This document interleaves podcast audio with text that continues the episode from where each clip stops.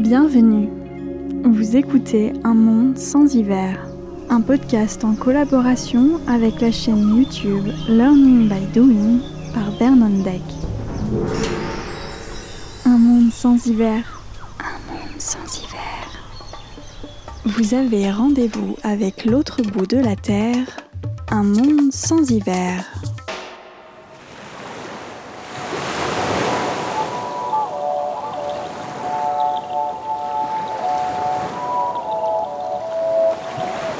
Avez-vous déjà ressenti cet ennui du quotidien Cette envie de tout quitter pour partir, vivre autre chose, de plus simple, peut-être de plus vrai? J'ai souvent cette drôle d'impression de ne pas être exactement à ma place, de ne pas vivre pleinement ce pourquoi j'ai été faite. C'est pourquoi j'ai décidé de tout plaquer, mon job, mon appartement, mes petites habitudes. Durant six mois, je vais tenter un autre mode de vie sur le voilier de mon compagnon en Indonésie.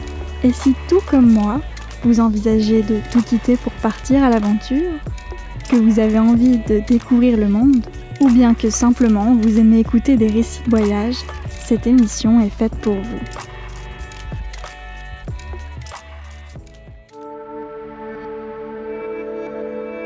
Dans l'épisode précédent, après avoir vogué pendant près de 48 heures autour de l'île de Séram dans les Moluques, Vernon et moi arrivons enfin à Ambon à la mi-juillet 2020. Nous avons jeté l'ancre il y a près d'une heure, en face d'une petite ville en périphérie d'Ambon, nommée Amaoussou. Nous sommes toujours à bord afin de vérifier que l'ancre tient bien, car les courants dans cette baie sont assez forts et que les fonds passent instantanément de 15 mètres à plus d'une centaine de mètres. Nous venons de découvrir amèrement que la trappe-fenêtre au-dessus de notre lit n'était pas bien fermée durant notre périple. Une corde s'est glissée dans un angle quand nous l'avons fermée et notre matelas est détrempé d'eau de mer.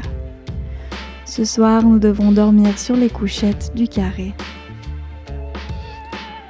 Dehors, il vente et le ciel est nuageux, mais il ne pleut pas. Nous sortons les mousses du matelas et les mettons à sécher à l'extérieur. Une bonne pluie leur ferait le plus grand bien pour rincer le sel. À l'extérieur, quand nous regardons autour, l'eau est sale et beaucoup de plastique flotte. J'aperçois sur la rive que la plage est noire et qu'elle n'est guère plus propre. Fini les sessions nage quotidiennes de plusieurs heures, pas très loin de nous, un autre voilier est au mouillage. Nous sommes tous deux affamés et en regardant brièvement mon corps, je peux deviner que j'ai perdu beaucoup de poids ces jours. Nous déchargeons l'annexe, qui était fermement attachée sur le pont lors de notre périple, puis montons à bord après avoir fermé le bateau à clé. Nous rejoignons la rive.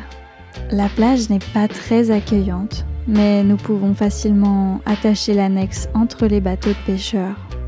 Derrière la plage passe une route avec beaucoup de trafic. Nous décidons de la longer et quelques minutes plus tard, nous trouvons un petit restaurant. Un toit de tôle, quelques chaises et tables en plastique et une toile cirée. Une vue directe sur la baie et une cabane en bois sommaire d'où un fumet de poulet s'échappe. Nous nous asseyons et une femme d'une trentaine d'années, assez grande et forte, vient se présenter avec un doux sourire. Elle s'appelle Santi et elle a vu notre bateau arriver. Nous lui commandons du riz et du poulet, puis elle vient s'asseoir à nos côtés. Elle parle très bien anglais et elle nous raconte qu'elle a l'habitude des voyageurs en bateau car c'est devant ce restaurant que le rallye de voiliers venant de l'Australie s'arrête chaque année. Malheureusement cette année, avec le Covid, il n'y aura pas de rallye. En plus de nous servir un plat délicieux et revigorant, elle nous explique tout ce qu'il y a à savoir sur Ambon. Comment s'y rendre avec les BIMO, ce sont ces minibus qui assurent les transports en commun, les lieux à visiter, les choses à voir, et nous conseille d'aller rencontrer le couple de l'autre voilier qu'elle commence à bien connaître puisqu'ils sont ici depuis le début de la crise sanitaire en mars 2020. Nous sommes en juillet, cela fait donc 4 mois qu'ils sont ici. Pour différentes raisons que vous comprendrez sûrement plus tard, j'ai volontairement changé le nom de ces deux personnes. J'en profite aussi pour vous rappeler que je relate dans ce podcast mes souvenirs, mes impressions et mes opinions. Je vous partage ici mes sentiments tels qu'ils ont été à un moment précis, mais je vous prie, très chers auditeurs, de vous rappeler que ces mots sont passés à travers le prisme de mon esprit, mais ne sont pas toujours une réalité universelle.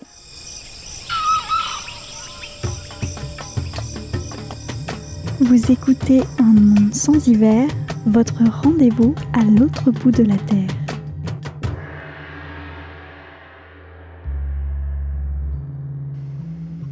Une fois le ventre plein, nous regagnons l'annexe et décidons d'aller rendre visite à nos voisins de mouillage, que nous appellerons ici Karen et John. Le couple nous invite à monter à bord. John est un jeune retraité, veuf, et Karen est une baroudeuse invétérée, prof de plongée, et a répondu à une annonce en ligne pour devenir coéquipière sur le voilier de John. Une chose en menant une autre, ils sont en couple à présent. Ils nous racontent qu'ils étaient en route pour Raja en pâte quand le lockdown a été mis en place et que depuis, ils sont restés à Amaoussou. Malgré la météo très moyenne, ils nous soutiennent que c'est l'une des plus belles journées qu'ils aient vues depuis un moment, car nous sommes en pleine saison des pluies. Bonne nouvelle pour notre matelas, mais pas vraiment pour le reste. Ils nous donnent quelques bonnes adresses. Où est la meilleure laverie? Où se trouve le supermarché et le marché des produits frais? Mais surtout nous avertissent que beaucoup, beaucoup de choses sont actuellement fermées en raison du Covid. Après avoir trinqué tous ensemble autour de quelques bières, Karen me propose de venir avec elle le lendemain au marché et supermarché. J'accepte. Ce sera l'occasion de visiter un peu la ville pendant que Vernon s'occupera de remettre en ordre le bateau. De plus, il n'y a pas beaucoup d'occasions d'être loin l'un de l'autre sur notre voilier de 12 mètres. Cette excursion en ville nous fera sûrement du bien à tous les deux. Nous retournons à bord de Chielion à la tombée de la nuit. Il commence à pleuvoir. En ouvrant le bateau, une odeur nauséabonde de renfermé et d'humidité se dégage de l'intérieur. Nous laissons le matelas et nos draps sous la pluie. Le bateau tangue et roule. Le mouillage est vraiment inconfortable et le mélange mouvement et mauvaise odeur me met dans une sale humeur.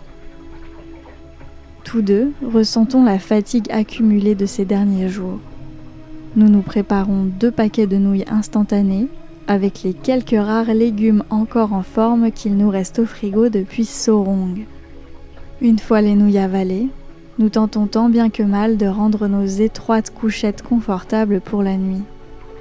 Cette nuit, nous nous endormons chacun de notre côté, sans pouvoir nous toucher, dans le bruit des grosses gouttes de pluie qui frappent le pont du bateau.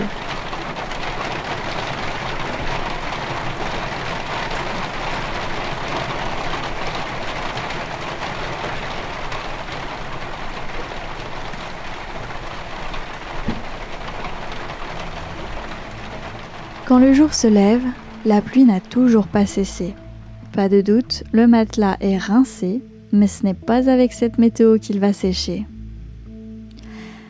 La nuit n'a pas été très calme pour nous. À chaque marée, le bateau roule et pas qu'un peu. Dans nos couchettes d'une soixantaine de centimètres de large, il a fallu fermement s'agripper pour ne pas tomber au sol. La préparation du petit déjeuner dans ce roulis me tape sur les nerfs. Les bols glissent de gauche à droite sur le plan de travail. J'ai du mal à garder l'équilibre et j'ai une légère nausée. Il fait chaud, mais on ne peut pas ouvrir les fenêtres en raison de la pluie. À ce moment précis, la vie en bateau me sort par les yeux. Tout, absolument tout est compliqué à bord. Se brosser les dents sans se cogner, pomper la chasse d'eau sans tomber, manger sans en mettre de partout. Le seul moment de répit, c'est quand je m'allonge sur la couchette, et même ça, ce n'est pas très agréable quand on doit retenir son corps pour ne pas tomber. Quant à 10 heures, Vernon me dépose moi et notre gros sac de linge sur la plage pour rejoindre Karen. Je suis ravie de quitter Chielion pour la journée. Karen m'attend sur le bord de la route et elle fait des signes aux bimos qui passent pour qu'ils s'arrêtent et nous prennent, mais ils sont tous pleins.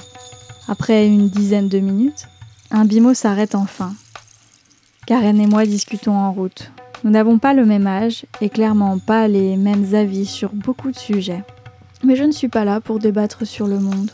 J'écoute ces propos qui me sont étrangers sans trop broncher. Les bimos, dans toute l'Indonésie, ont tous en commun d'écouter du dangdut à la limite de la saturation, avec des énormes caissons basses.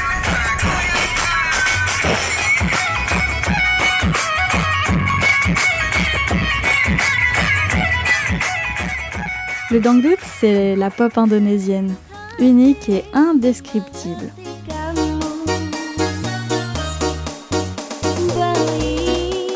mélange de reggae qui aurait pris du speed et de Bollywood music. Le tout avec des claviers ultra kitsch.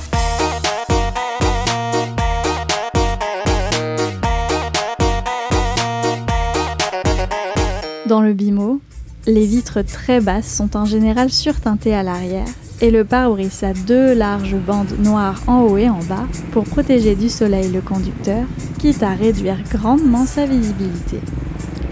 On ne peut voir à l'extérieur que par la petite porte arrière par laquelle on rentre et qui n'est jamais fermée, même quand on roule. Dans un bimo, on peut en général rentrer à une dizaine, le conducteur et son passager, puis à l'arrière, une banquette en forme de U. On y croise des écoliers en uniforme, des femmes avec de gros paniers de légumes ou des seaux de poissons frais. Chaque ville a ses tendances en matière de déco et d'aménagement du bimo. À Ambon, il semble plutôt soft, juste quelques stickers à l'intérieur du pare-brise, contrairement à Sorong où ils ont tous pimpé leur volant, du mini volant de carte à l'immense volant en moumoute violette. Quand le bimo s'arrête, nous descendons en plein centre-ville sur une grande avenue.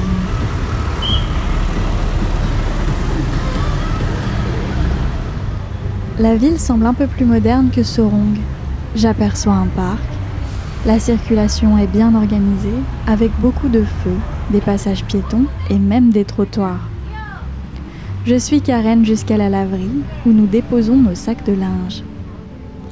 Je vous passe la narration de mes courses au supermarché qui n'ont rien de très dépaysant, à un détail près. Malgré qu'Ambon semble beaucoup plus grand et touristique que Sorong, je suis surprise par le peu de choix de produits frais pas de produits laitiers et pas beaucoup de produits occidentaux ou australiens. Le supermarché est grand, mais les rayons ne sont vraiment pas variés. La partie la plus intéressante arrive enfin, le marché. Il faut savoir que votre narratrice est une grande fan de marché. Flâner entre les étals, découvrir des fruits et des légumes inconnus, chiner des vêtements de seconde main ou traditionnels, c'est une de mes activités favorites. Mais jusqu'ici, je n'ai pas eu vraiment l'occasion d'en profiter, car avec le Covid, la plupart des marchés sont fermés. Ambon a probablement l'un des marchés les plus impressionnants. En temps normal, il est ouvert 24 heures sur 24, mais durant le Covid, uniquement la journée. La région des Moluques est fertile. Je pense qu'à peu près tout pousse ici. Fruits, légumes et épices. Mais le produit phare d'Ambon, c'est la banane ou plutôt les bananes. Des dizaines de variétés de bananes poussent ici. Si je me souviens bien, on en recense plus de 70 différentes juste sur l'île de Séram. Le marché de produits frais s'étend sur des centaines de mètres le long du port. Voitures, charrettes à bras, scooters et piétons s'entrecroisent sur le bitume boueux de pluie et de fruits pourris. Difficile de circuler entre le flot incessant de tous les côtés et le macadam criblé de de poules plein d'eau crasseuse. quelques minutes, mes pieds nus dans mes tongs sont noirs et trempés. Une odeur de fruits trop mûrs et de poissons flotte dans l'air et de nombreuses voix nous alpaguent. Hello, Mrs. Apocato, Mrs. Pisangraja, Mister? Je continue de suivre Karen qui me propose de s'enfoncer dans le marché couvert et de revenir aux produits frais plus tard pour ne pas nous charger. Un monde sans hiver. Un monde sans hiver. Vous avez rendez-vous avec l'autre bout de la Terre. Un monde sans hiver. Karen tourne dans une rue étroite et sombre, où de petites échoppes à néon éclairent d'un froid blanc, des contrefaçons de ray et t-shirts Volcom, des répliques de parfums parisiens trop sucrés et des produits ménagers et de beauté. Puis Karen disparaît sur la droite, dans un tunnel encore plus étroit. J'ai du mal à distinguer si je suis dans un bâtiment ou entre deux bâtiments. Une allée sinueuse de moins d'un mètre de large s'enfonce entre des tables et microscopiques échoppes. Des échalotes sur une table, des œufs de poule et des œufs de canard. La lumière perce parfois entre un toit de tôle et une bâche. Un stand à lumière rosée attire mon attention et Karen s'y glisse, passant derrière un portant de robes et de pyjamas. Nous sommes dans une boutique de lingerie. Deux femmes voilées, au visage couvert, s'approchent et nous présentent leurs sous-vêtements. Je ne comprends rien de taille et les vendeuses m'enfilent les soutiens-gorge par-dessus mes vêtements pour connaître ma taille. L'une des marchandes me propose des strings de goût douteux à strass et perles en plastique dans des matières synthétiques que je décline poliment, puis je me dirige vers des culottes taille haute en coton, bien plus confortables sur le voilier. Je me demande qui en Indonésie porte ce genre de dessous sexy, et à quelle occasion. Les femmes que je croise portent en général un short et un t-shirt large, ou une robe longue et ample en rayon, et aucune de ces tenues n'est vraiment faite pour mettre en valeur le corps de la femme, mais plutôt pour le couvrir et être confortable. Je n'ai pas le temps de creuser plus la question que Karen me presse en dehors de l'allée pour se rendre dans un nouveau coin du marché.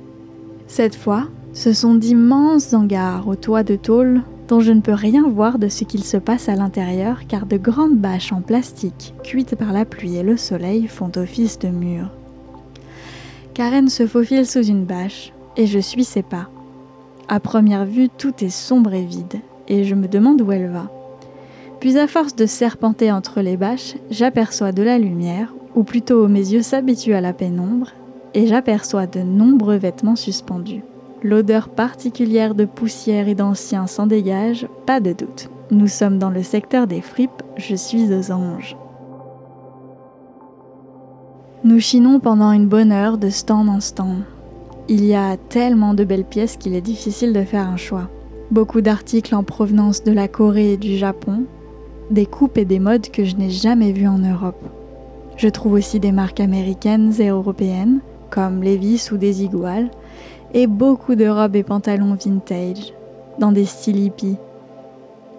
Je suis contente d'être venue avec Karen, car jamais Vernon ne m'aurait accompagné ici. Il a horreur du shopping et encore plus de chiner. L'après-midi fit la vive allure, et après avoir fait les provisions de fruits et légumes et goûté plusieurs spécialités, il est déjà l'heure de prendre un bimo pour rentrer au bateau. Et je suis contente de retrouver de nouveau Vernon. Les jours pluvieux passent et se ressemblent. Nous arrivons tout de même par finir de sécher le matelas durant les brèves apparitions de soleil, nous permettant de récupérer un peu après les dernières mauvaises nuits. Vernon et moi louons un scooter et tentons de visiter la ville et ses alentours. Mais la météo et les restrictions dues au Covid rendent la tâche difficile et peu agréable. Les musées, les parcs, les plages sont fermés. Les restaurants et cafés aussi. Et la météo n'est guère à manger à l'extérieur. Les torrents de pluie rendent la route glissante et nos virées en deux roues ne sont pas très appréciables. Le port du masque est obligatoire absolument partout, nous obligeons à garder un masque détrempé par la pluie sur le visage et il est très difficile d'avoir des échanges avec les locaux. En arrivant, la perspective d'avoir de nouveau une vie sociale nous avait enchantés. Mais les gens sont méfiants et la compréhension orale qui n'était déjà pas simple avant, en parlant peu bahasa indonésien, est maintenant impossible sous le masque. À chaque feu rouge des rues d'Ambon, il y a une musique kitsch qui se répète, un espèce d'hymne saoulant, mais j'ai du mal à comprendre ce que c'est. Puis après une quinzaine d'écoutes forcées, je réalise que c'est un slogan qui fait un truc du genre Porte bien ton masque contre le virus corona J'hallucine. Alors que je traîne Vernon au marché, nous nous arrêtons à un genre de pâtisserie et achetons des douceurs à manger pendant la visite. Vernon baisse son masque, 5 secondes, pour prendre une bouchée d'un beignet. C'est alors qu'un vendeur nous hurle dessus. Il nous faut plusieurs secondes pour comprendre de quoi il s'agit. L'homme est en furie et nous montre son téléphone portable. Il nous menace d'appeler la police car Vernon a baissé son masque pour manger. La paranoïa complète. Nous nous faufilons aussi rapidement que l'on peut en faisant profil bas dans l'une des petites ruelles. Nous faisons demi-tour vers le scooter par un autre chemin en étant mi-choqués, mi-hors de nous. Comment est-il possible que manger un beignet dans la rue puisse entraîner de telles réactions? Un monde Un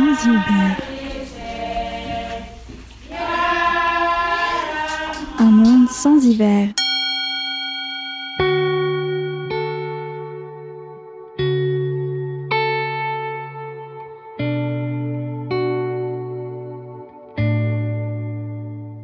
Ce dernier incident nous fait prendre la décision de ne plus remettre les pieds en ville. Nous avons assez de provisions pour nous en passer, et à la première éclaircie, nous quitterons l'île de Séram.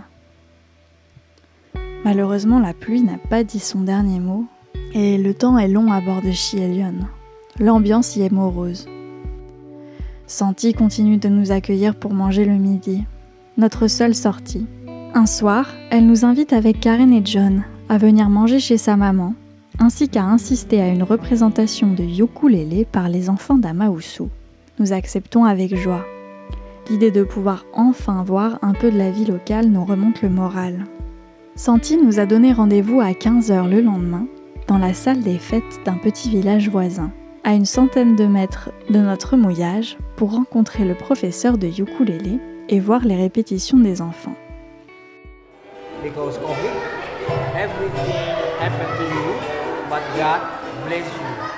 Le professeur nous explique que cette chanson a été écrite spécialement en cette période de pandémie pour les personnes qui sont malades, à l'hôpital ou peu importe ce qu'ils traversent de difficile. C'est pour qu'ils sachent qu'ils sont bénis par Dieu et qu'ils doivent se battre car Dieu est avec eux. Après cette chanson, nous chanterons des chants traditionnels des Moluques. After that, and we will sing some song, ethnic song Maluku. Yeah. Ah, yeah. Video. Beautiful. If you just stay at Yat, you never know this place. Yeah, yeah, yeah. Je suis surprise de voir que c'est une trentaine d'enfants qui vont jouer. Tous avec un ukulélé en main, sauf trois d'entre eux. Deux sont derrière de grosses percussions et l'un derrière un instrument qui m'est complètement inconnu. Je le décrirais comme un immense xylophone, mais à la place des lames de bois, ce sont des genres de gongs en métal. Après quelques répétitions et instructions du professeur de musique, le concert commence.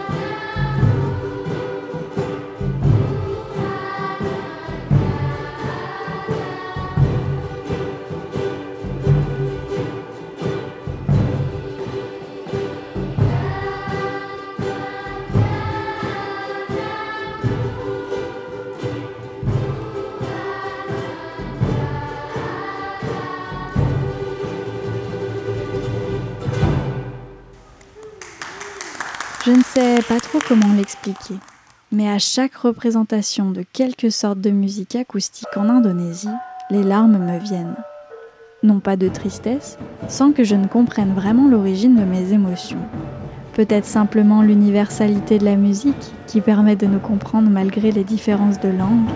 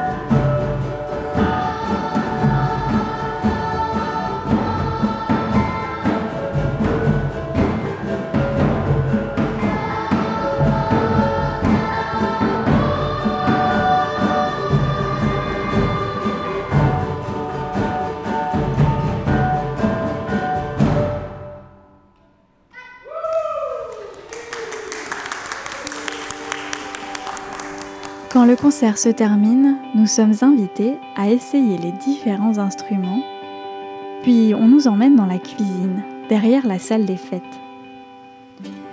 La femme du professeur de musique nous y attend pour nous donner un cours de cuisine.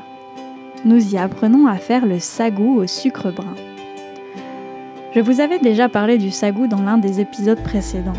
C'est une farine faite à partir d'un palmier qui sert ensuite à faire un genre de pain Quand je dis que c'est du pain, c'est un cousin très très très éloigné du pain que nous connaissons en Europe. Ma dernière expérience de sagou à Warimak se résume à un crouton sec, rectangulaire, dur, au goût de carton, qui avait été vaguement parfumé avec de la farine de coco.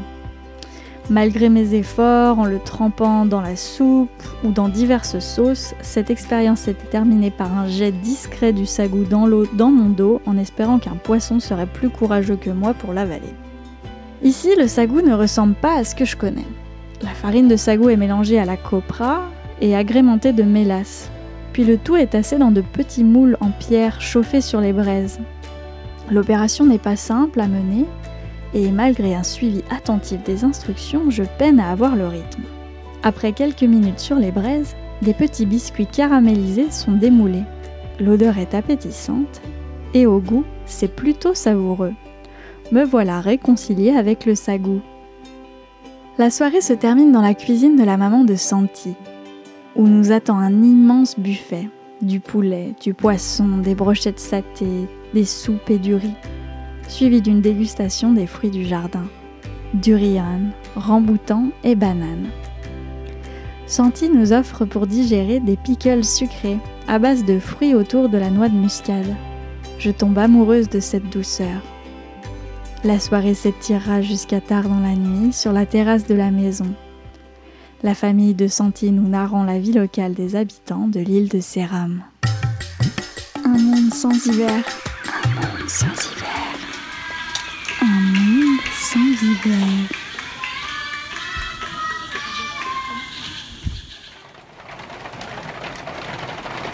lendemain, la météo est toujours aussi mauvaise et Vernon et moi commençons à désespérer. Le mouillage roule toujours, les pluies sont diluviennes et nous n'avons absolument rien à faire ici. Nous tuons les journées. Une petite accalmie est prévue ces jours. Ce ne sera pas parfait, mais Vernon me propose que nous tentions tout de même la traversée jusqu'à l'île d'alors. Ce sera sport, mais pas dangereux. Je suis réticente, mais en même temps, les journées à bord dans le bateau qui roule sont tout aussi inconfortables qu'une traversée. J'hésite, puis accepte que nous partions dans deux jours. Alors que nous passons le temps sur une terrasse abritée de la pluie en face de notre mouillage, un groupe d'Indonésiens en uniforme nous rejoint. Ils nous informent qu'ils sont de l'immigration et nous demandent nos passeports et visas. Depuis le début de la pandémie en mars, les visas sont automatiquement renouvelés et gratuitement, sans se rendre dans les bureaux pour éviter les contacts, mais aussi car toutes les frontières sont fermées et les avions sont au ralenti. Les voyageurs ne peuvent de toute manière pas rentrer chez eux. Les agents de l'immigration nous informent que les règles ont changé. Nous sommes le 11 juillet et dès demain, il nous faudra renouveler notre visa ils nous somment de les suivre dans leur bureau pour entamer les démarches. Un renouvellement de visa coûte 500 000 roupies, soit un peu plus de 30 euros. Et l'équipe de l'immigration qui n'a pas ouvert ses bureaux depuis des mois n'a pas pu facturer ces renouvellements depuis un moment. Maintenant que les règles changent, ils aimeraient bien que nous renouvelions notre visa dans leur bureau à Ambon. Nous n'avons en soi aucun problème avec ça, seulement pour renouveler le visa, il nous faut aussi entamer d'autres démarches avec le chef du port, les services de quarantaine. Et en plus de ça, il nous demande un sponsor local, malgré la mention spéciale de notre visa YBS, qui est un visa sans sponsor. Un sponsor est en théorie un Indonésien dans la région dans laquelle on voyage qui prend la responsabilité de notre arrivée et de notre séjour dans le pays. Ce serait comme un garant qui prouverait qu'on est quelqu'un de bien en tant qu'ami ou connaissance. Dans les faits, ce peut être à peu près n'importe qui du moment que tu le payes pour faire les papiers. C'est un véritable business. Certains Indonésiens ne vivent que des sponsorings, et dans notre cas, en tant que nomade en bateau, l'ambassade indonésienne en Suisse nous a délivré un visa sans sponsor, ou plutôt un visa dans lequel nous sommes nos propres sponsors, puisque nous changeons de région souvent et que personne ne peut être notre garant. Seulement dans les bureaux de l'immigration d'Ambon, ils ne semblent pas connaître ce visa et on se retrouve à devoir trouver un sponsor. On connaît pas grand monde et on n'a jamais eu à faire ça. À force de chercher, le patron de l'Indo Maret Damausu, qui est une chaîne de supérettes indonésienne, accepte d'être notre sponsor. Nous retournons au bureau de l'immigration, remplissons les papiers avec notre sponsor, puis on nous demande de payer. Malheureusement, le système informatique pour le paiement est actuellement en panne et les paiements en liquide ont été arrêtés pour tenter d'éviter la corruption. On nous demande alors de faire un virement depuis un bureau de banque. Nous sommes vendredi, il est 16h, toutes les banques sont fermées et le paiement ne pourra être fait que lundi. La fenêtre météo pour partir en bateau, c'est demain ou dimanche. Lundi, il sera trop tard. Nous ne voulons définitivement pas rester ici plus longtemps. Après quelques recherches sur Internet, nous découvrons qu'effectivement les règles ont changé et que les bureaux de l'immigration sont bien de nouveau rouverts pour les renouvellements de visa, mais nous avons un mois pour aller faire notre renouvellement de visa. Rien ne nous oblige à le faire ici. Nous négocions sec avec les agents de l'immigration en leur mettant les textes des nouvelles règles sous les yeux, et en leur expliquant notre besoin de prendre la mer ce week-end en raison des conditions météo. Après une bonne trentaine de minutes, l'immigration accepte, à une condition, que nous partions demain à l'aube. C'est un jour plus tôt que prévu, mais nous acceptons. À 6 heures du matin demain, nous prendrons le large vers alors.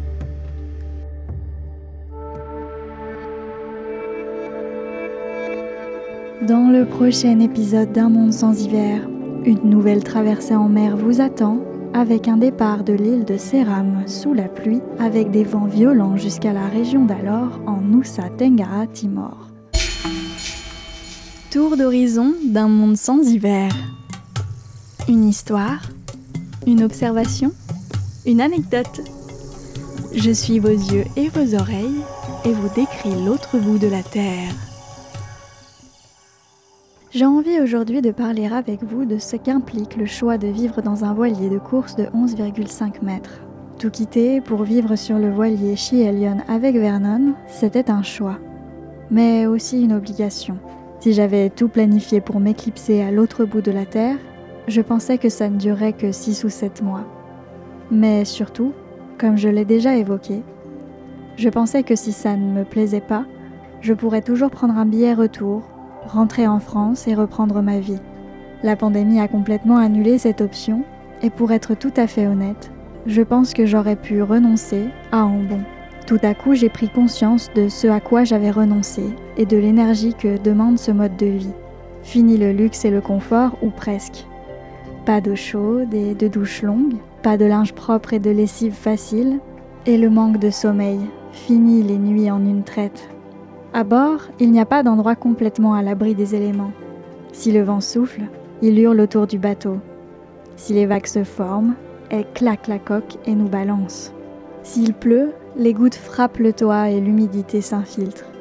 Il est impossible d'ignorer les conditions climatiques autour de soi, que ce soit de jour ou de nuit. Nous sommes à la merci des éléments et devons vivre avec. Je ne peux pas dire que j'aime la vie en bateau quand je dois me lever la nuit, en pleine tempête, vérifier que notre encre tient le coup et que nous ne bougeons pas. Quand je dois courir, fermer toutes les fenêtres en urgence car un orage surprise a éclaté. Quand je suis ballottée des heures, des jours, dans les vagues qui me donnent la nausée et me fatiguent. Mais j'aime ma vie en bateau, quand je réalise que je peux visiter des endroits reculés sur Terre, que nous pouvons nous déplacer sans utiliser d'énergie fossile, juste à la force du vent, quand nous croisons des tortues, des dauphins ou des baleines sur notre route, quand je peux aller prendre les rayons du soleil et l'air frais le matin sur le pont, tout juste en me réveillant. Mais surtout quand nous rencontrons des humains fantastiques qui partagent leur chemin et leur vie, que ce soit quelques minutes ou plusieurs jours. Cet épisode d'un monde sans hiver touche à sa fin et je vous remercie d'avoir pris le temps d'écouter ce récit audio et j'espère qu'il vous a plu. Si ce n'est pas encore le cas, vous pouvez vous abonner à la page de mon podcast sur votre plateforme d'écoute préférée pour ne manquer aucun épisode. Surtout que comme vous avez pu le voir, les sorties d'épisodes ne sont pas très régulières par manque de temps. Vous pouvez soutenir ce podcast en en parlant autour de vous, avec vos proches qui aiment les récits de voyage, mais aussi en soutenant financièrement ce podcast sur Patreon ou PayPal. Vous retrouverez les liens dans la description de cet épisode et j'en profite pour vous rappeler que si vous devenez Patreon, vous n'êtes débité que lors de la sortie d'un épisode. C'est-à-dire que s'il n'y a pas d'épisode, vous ne me faites aucun don, donc pas d'avis de ma part. L'argent de Patreon me sert à couvrir les frais de mes logiciels, mes microphones et valorise les heures, voire les jours que je passe à préparer ces récits et cartes postales sonores. Si vous avez des questions, envie d'échanger avec moi ou suivre mes aventures en mer en temps réel, vous pouvez me retrouver sur les réseaux sociaux sur Facebook Un Monde Sans Hiver, sur Instagram sous le nom Un Monde Sans Hiver et Marie on the Top, et sur la chaîne YouTube Sailing Learning by Doing. Un Monde Sans Hiver, une création originale produite par Marie-Morgane Rousselin. On se retrouve bientôt, je l'espère, pour un nouvel épisode.